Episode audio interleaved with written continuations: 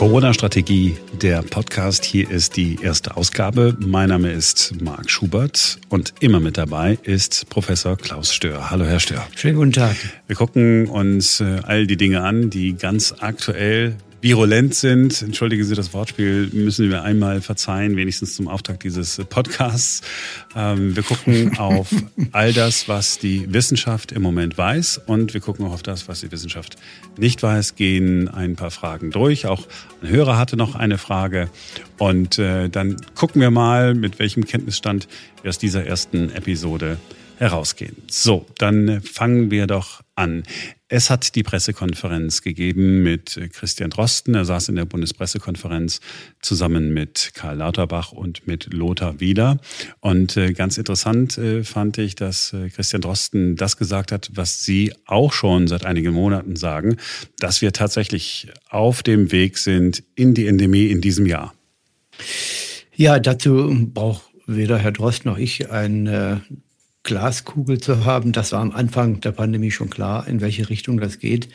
Dass das jetzt passiert, habe ich gerade mal nachgelesen auf meiner Webseite. Corona-Strategie hatte ich im letzten Januar geschrieben und meine Vorhersage war, dass das Anfang 2022 passiert. Äh, warum? Weil die Impfstoffe natürlich jetzt großflächig zur Verfügung stehen in Deutschland und Europa und weil das Virus sich sehr schnell verbreitet, was man auch vorhersagen hätte können, dass irgendwann eine stärker übertragbare Variante auftaucht, die dann weniger äh, virulent oder pathogen ist. Das ist der normale evolutionäre Trend bei diesen Viren, die ja von Tier auf Mensch überspringen, dann meistens sich tief in der Lunge vermehren. Es gibt ja auch andere Viren, die das machen. Das Geflügel-Influenza-Virus äh, war ja sehr ähnlich. Und es gibt ja Nipah, Hendra-Viren, andere Zoonosen, also Viren, die auf, vom Tier auf Menschen übergesprungen sind. Und da war die ganz ähnliche Anpassung zu sehen. Und jetzt haben wir mit Omikron eine Variante, die sich sehr schnell ausbreitet, wo gar keine Kontaktunterbrechung wirken in irgendeiner signifikanten Größenordnung. Und das ist das Zeichen für das beginnende Ende der Pandemie. Ein Zustand, wo die Auswirkungen der Erkrankungen durch Corona ähnlich sind der anderen Atemwegserkrankungen. Man kann also damit leben. So, Endemie ist also das, äh, wovon wir alle sagen würden, das ist dann der gute Zustand, der Normalzustand. Wir müssen äh, uns dann nicht mehr testen lassen. Wir brauchen auch keine Maske mehr zu tragen. Dann ist alles sozusagen normal. Ja, guter Zustand, äh, sei mal dahingestellt. Kein Virus ist gut. Die, mein Vater hat immer gesagt, die beste Krankheit taugt nichts. Äh, und so wird es auch mit Corona werden. Aber wir werden in ein sogenanntes Equilibrium kommen, eine Balance, äh, wo wir mit dem Virus einigermaßen umgehen können und das Virus uns nicht so sehr schadet, dass es äh, den Wirt verliert.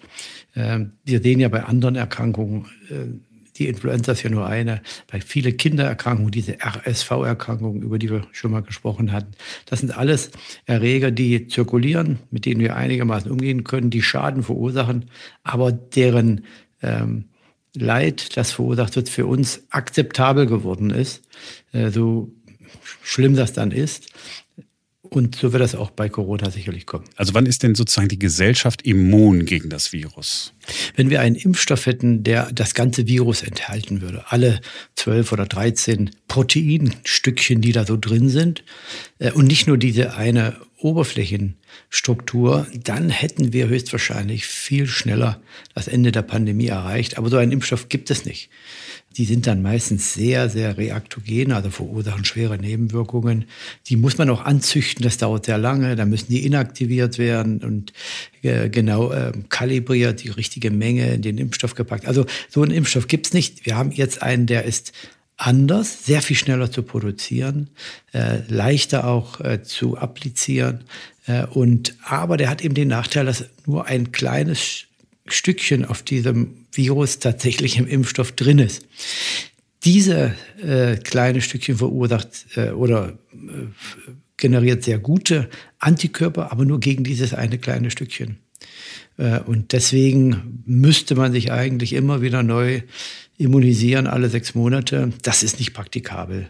Äh, der einzige praktikable Weg, der uns aber auch abgenommen wird durch dieses Naturereignis Pandemie, ist die Infektion, äh, die dann hoffentlich nach der Impfung kommt und gemeinsam die Impfung, die die Infektion abschwächt und dann die Infektion danach bilden den Immunschutz, der dann sehr, sehr lange anhält, wo die allermeisten Menschen dann keine Impfung mehr benötigen.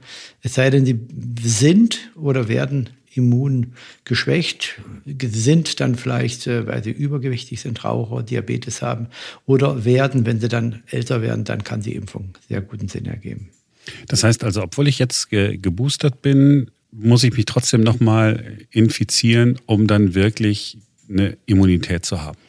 Herr Schubert, darum brauchen Sie sich nicht drum kümmern. Das wird passieren. Äh, leider äh, werden sich alle sicherlich infizieren. Man sollte das nicht proaktiv herbeiführen. Äh, das Omikron-Virus hat eine sehr hohe Übertragungsfähigkeit. Nicht umsonst äh, wird geschätzt, dass in der nächsten Zeit sich sehr, sehr viele infizieren. Auch wenn die Datenbasis da ein bisschen schwach ist. Aber das wird passieren. Äh, aber das ist ja der Sinn der Impfung, dass man sich mit geringerer Angst und mit mehr Ruhe der Infektion nähern kann. Es gibt ganz wenige Impfungen, die auch steril sind. Also das, wo man sich nie mehr infiziert. Das ist Gelbfieber vielleicht, das Tetanus, äh, das äh, sind, können die Masern sein, das sind die Pocken. Aber das sind, die kann man an den Fingern einer Hand abzählen. Bei allen anderen Impfungen geht es darum, die nachfolgende Infektion abzuschwächen.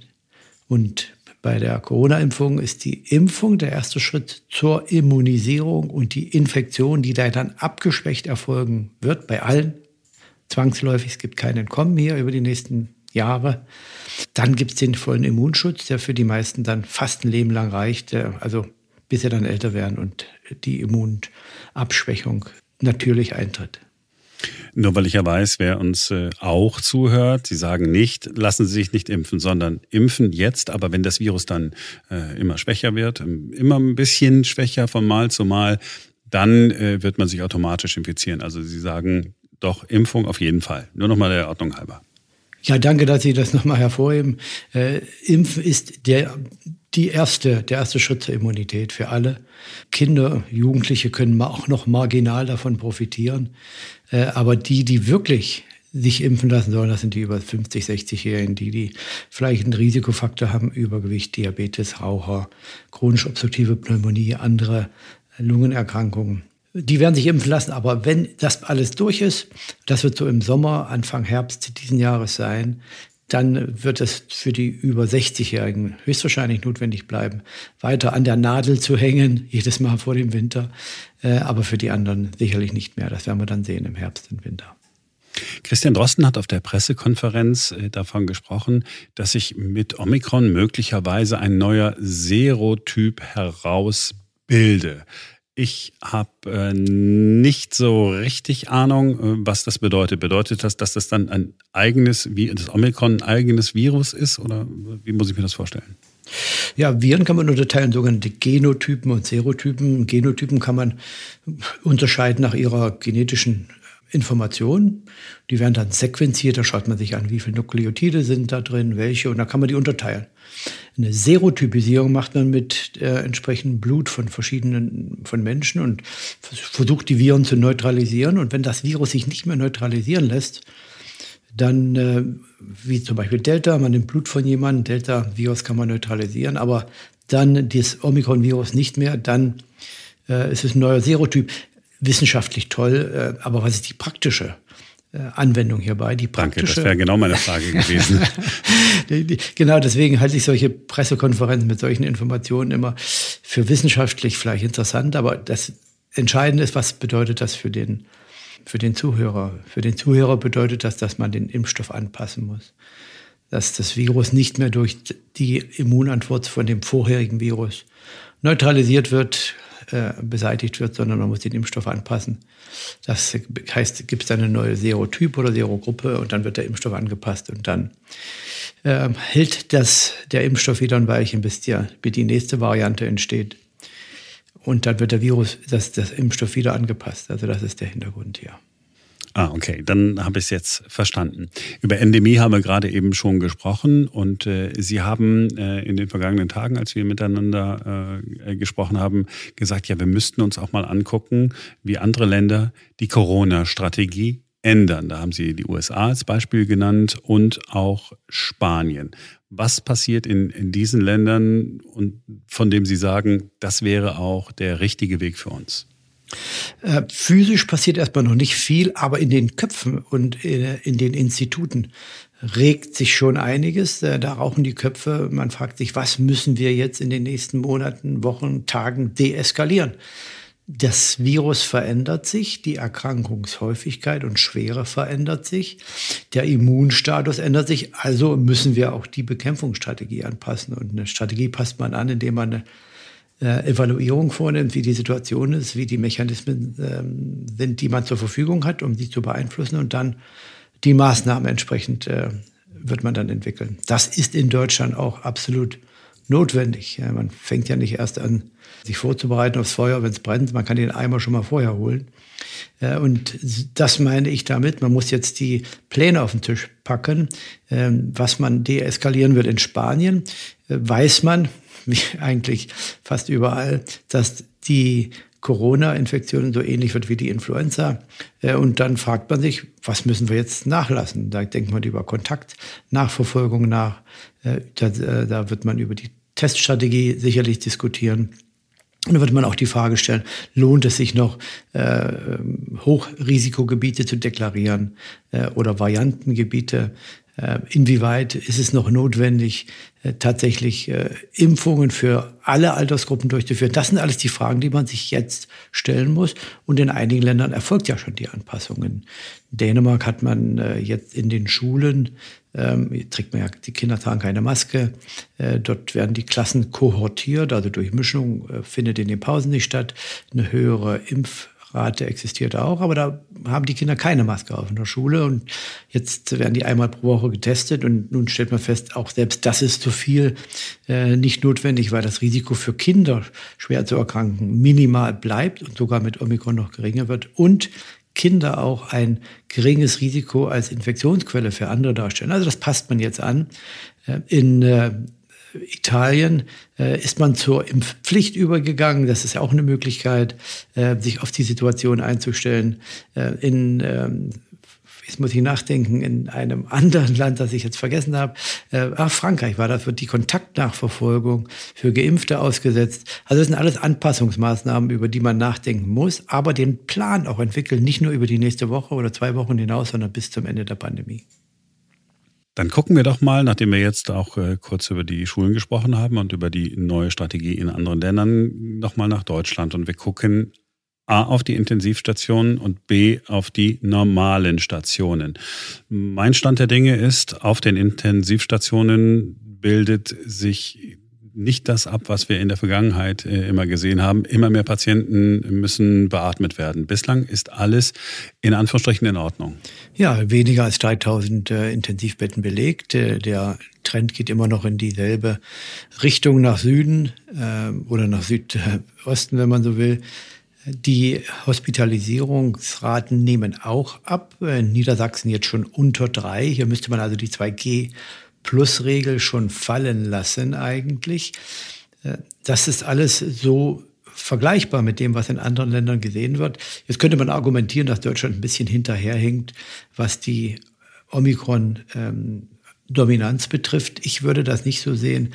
Äh, Deutschland hat die geringste Testrate in Europa.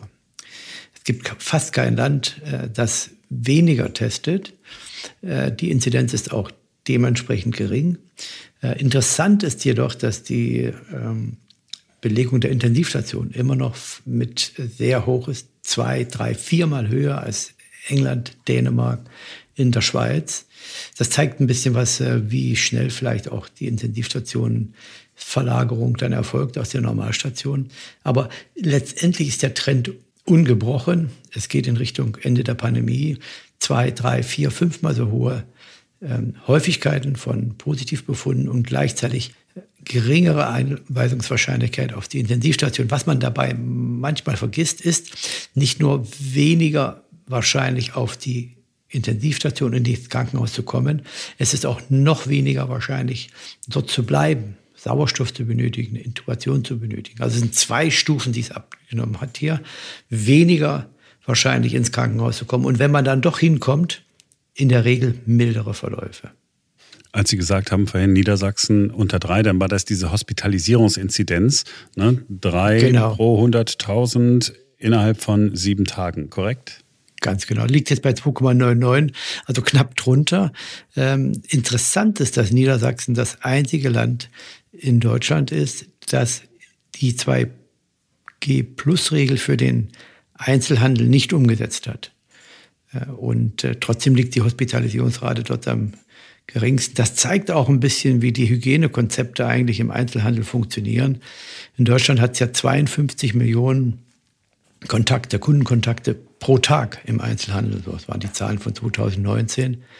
Und im Nachbarland Schleswig-Holstein, da gab es 2G Plus, auch keine andere Situation. Ist natürlich ein bisschen schwer zu vergleichen, weil 2G Plus nicht der einzige Faktor ist. Aber eine Zahl ist interessant, die sich unterscheidet. Das sind die Umsätze. Zwei große Warenhausketten. Äh, da habe ich die Daten gesehen in Schleswig-Holstein Rückgang des Umsatzes zwischen 10 und 15 Prozent, in Niedersachsen ähnlich oder sogar plus 1 Prozent Verkäufe im Vergleich zu 2019. Also 2G Plus wirkt, funktioniert, aber hauptsächlich um den Umsatz zu reduzieren und nicht die Pandemie zu beeinflussen. Wenn Sie das, äh, wenn Sie das so sagen, ja, dann sind wir genau bei dem, was äh, die, die Corona-Politik äh, für gesellschaftliche Auswirkungen hat, mal ganz abgesehen vom Gesundheitsschutz. Wir haben eine oder Sie haben eine äh, aktuelle Studie noch mitgebracht. Äh, ich fand das ganz interessant. Da gab es, ich sage es erstmal in meinen Worten und Sie sagen dann, war es korrekt oder nicht und, und korrigiere mich dann auch gerne. Es war so, dass man bei Menschen äh, festgestellt hat, dass die eine Reaktion von bestimmten Antikörpern äh, im, im Körper hatten auf das Coronavirus. Das heißt, der Körper hat das Virus bekämpft, bevor es überhaupt die Pandemie gab. Hm.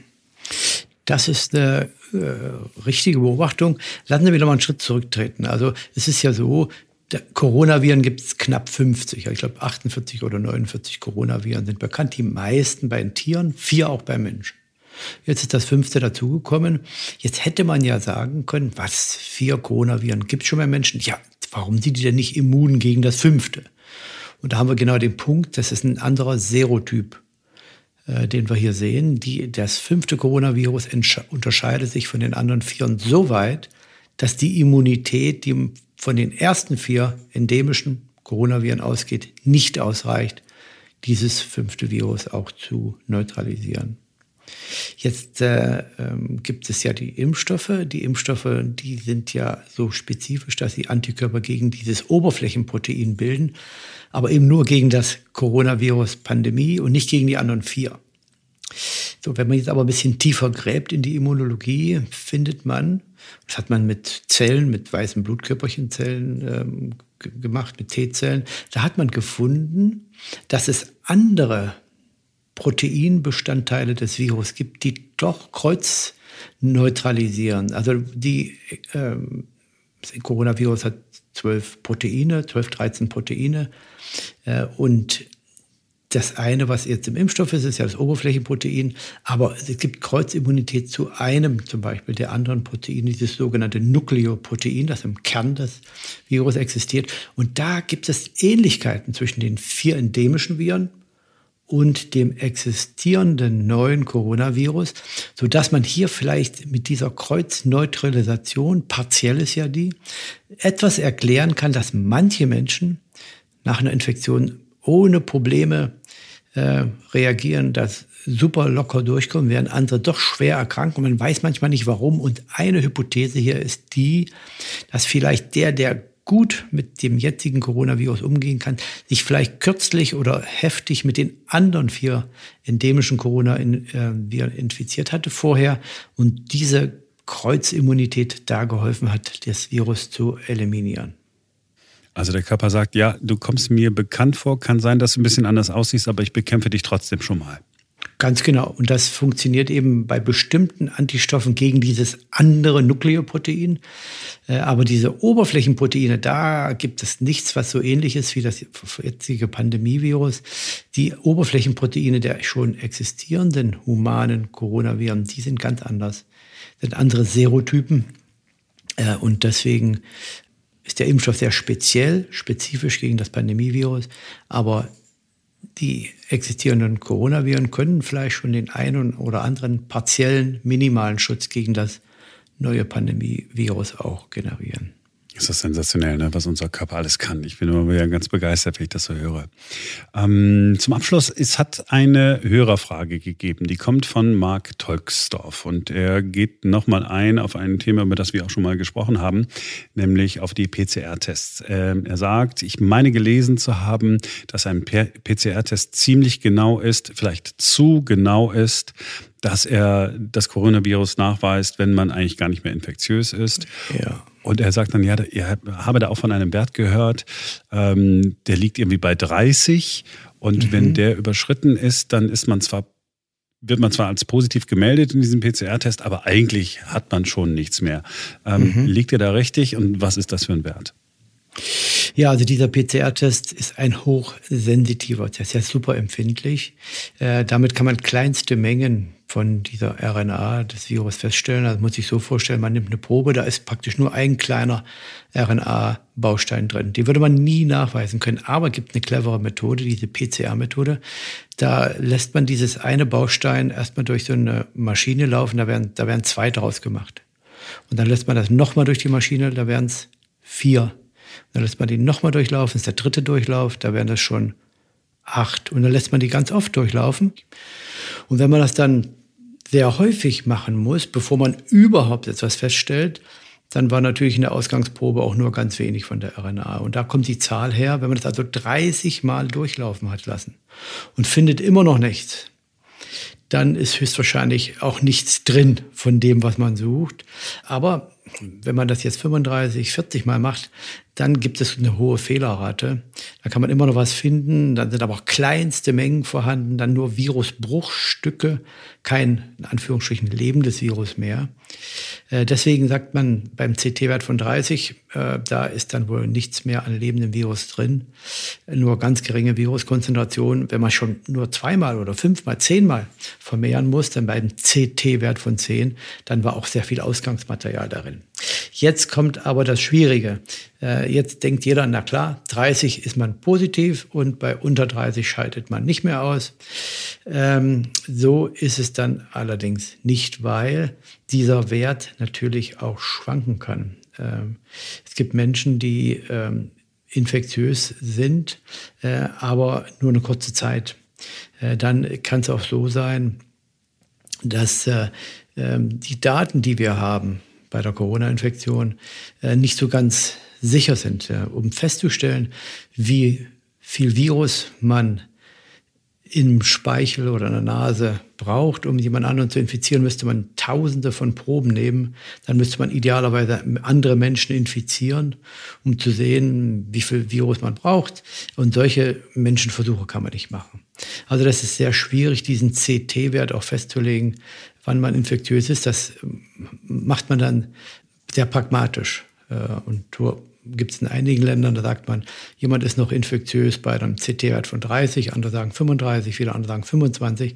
Das muss sich jedes Land dann selbst etablieren. Deswegen ist der PCR-Test gut, wenn man eine Diagnose stellen will, aber er ist sicherlich ungeeignet, wenn man jemanden aus der Quarantäne freitesten will. Denn es kann gut sein, dass man auch nachdem man krank war und nicht mehr infektiös ist, noch sehr, sehr viel Virusmaterial ausscheidet. Das findet man mit dem PCR-Test, aber derjenige könnte schon längst aus der Quarantäne raus, weil er nicht mehr infektiös ist. Deswegen passt da der Antigen-Test eigentlich besser hin, auch mit all seinen Schwächen. Das heißt, wenn ich einen PCR-Test habe und da steht dieser CT-Wert drauf, ähm, dann, dann, weiß ich mal, okay, die mussten 35 Mal gucken, ob die was gefunden haben. Da weiß ich, wenn die es erst bei 35. Mal nicht positiv dann, getestet haben, ist nicht so schlimm. Ja, nicht, ja, dann ist es wahrscheinlich auch gar nichts drin, denn äh, bei so vielen Vermehrungen kann es gut sein, dass eine Verunreinigung drin ist oder dass tatsächlich Virusbruchstücke nur drin sind, kein lebendes Virus mehr. Also desto geringer der CT-Wert ist, desto wahrscheinlicher scheide ich auch lebensfähiges Virus oder infektiöses Virus aus. Desto höher der ist, desto geringer auch die Ausgangskonzentration, desto unwahrscheinlicher, dass ich noch infektiös bin. Herr Stör, haben Sie vielen Dank ähm, für diese erste Ausgabe der Corona-Strategie als Podcast. Wenn es noch Fragen von Hörern gibt, können die sich jederzeit gerne melden. Das würde mich sehr freuen.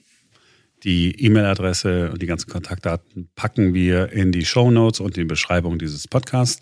Herr Stör, wir hören uns wieder, bald wieder. Ich bedanke mich. Dieser Podcast erscheint immer dann, wenn Klaus Stör sagt, ja, ich habe jetzt neue Erkenntnisse gewonnen, es gibt neue Studien, es gibt neue Daten, über die ich gerne sprechen würde. Aber rechnen Sie damit, dass Sie einmal in der Woche hier in diesem Podcast von Professor Klaus Stör hören. Das war es für diese erste Ausgabe. Wie gesagt, schreiben Sie uns gerne eine E-Mail, wenn Sie eine Frage haben oder auch Anregungen haben. Sie finden das alles in der Beschreibung und in den Show Notes. Bis bald.